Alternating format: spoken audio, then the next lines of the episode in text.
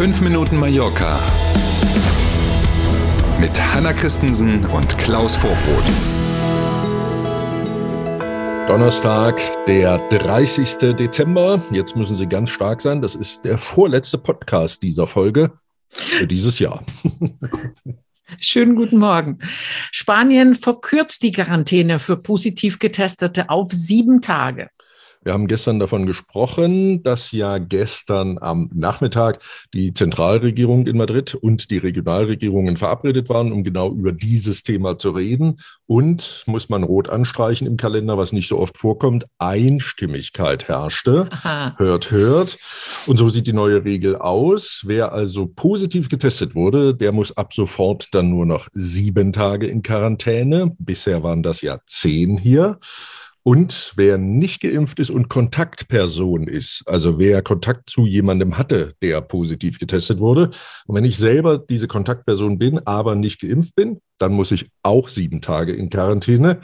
Bin ich selber diese Kontaktperson und bin aber geimpft, dann muss ich nicht mehr in Quarantäne. So sieht die neue Regelung für Spanien ab sofort aus. Neuer Rekord bei den Neuinfektionen auf den Balearen und eine neue Website zur Kontaktnachverfolgung. Frau Gomez, über die wir ja auch schon öfter gesprochen haben, die balearische Gesundheitsministerin, hat gestern zwei, mehr als 2000 neue Infektionen in 24 Stunden vermeldet. Neuer Rekord. Trotzdem bleibt die Situation in den Krankenhäusern stabil. Deswegen soll es nun doch auch keine weiteren Einschränkungen für die Silvesternacht geben. Das ist nicht ganz unumstritten. Es gibt ein paar, vor allen Dingen Virologen, Medizinerinnen und Mediziner, die sagen, naja, man muss es ja nicht unbedingt herausfordern und es wäre schon schön gewesen, wenn eben so Partys, Clubs, Diskotheken etc. zubleiben würden. Aber die Politik sagt, deutet nichts darauf hin, dass wir ein Problem kriegen in den Krankenhäusern. Das muss man mal sehen, wie sich das nachher wirklich mhm. entwickelt. Das Problem müssen ja nicht die Patienten sein, das können ja eben auch, siehe Frankreich zum Beispiel oder auch Deutschland, die vielen, vielen, vielen leichten Verläufe sein und Leute, die sich infiziert haben und einfach eben nur in Quarantäne müssen und zum Beispiel im Krankenhaus arbeiten. Also es geht ja nicht nur darum, wie viele Patienten werden eingeliefert, sondern eben auch, wie viele Leute können denn da arbeiten.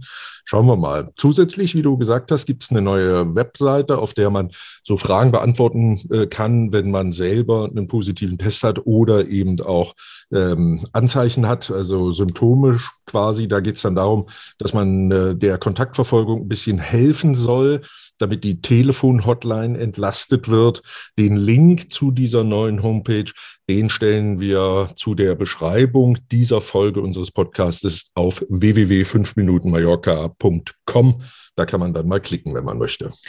Heißt das, man hilft bei der Kontaktverfolgung dadurch, dass man selbst die Person online angibt, mit denen man in näheren Kontakt die letzten genau. 48 Stunden war? Okay. Genau, so verstehe ich das. Mhm. Mhm. Wir hatten schon von San Sebastian und den anderen Feierlichkeiten im Januar gesprochen und Updates versprochen. Hier kommen die. Hm, Sapobla und Poyenza sagen jetzt, die feiern zu Sant Antoni ab. Das ist wirklich schade, weil es ja auch schon das zweite Mal jetzt ist, dass abgesagt wird. Die Rathäuser beider Orte haben eine offizielle Info rausgegeben. Corona ist der Grund, oh Wunder. Ähm, und deswegen eben weder tagsüber die Veranstaltungen mit Folklore und Co. noch eben abends dann diese Feuerläufe und Feuertänze und was man so kennt, sowohl mhm. in Zapobla als auch in Poyenza. Also nada in diesem Jahr, was äh, St. Antoni angeht.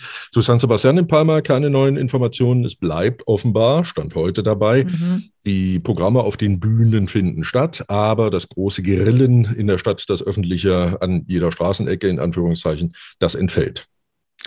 Und jetzt endlich mal gute Nachrichten heute. Das Wetter. Einige Orte auf Mallorca haben in dieser Woche schon Rekordwerte von 24 Grad gemeldet. Yay! Mm.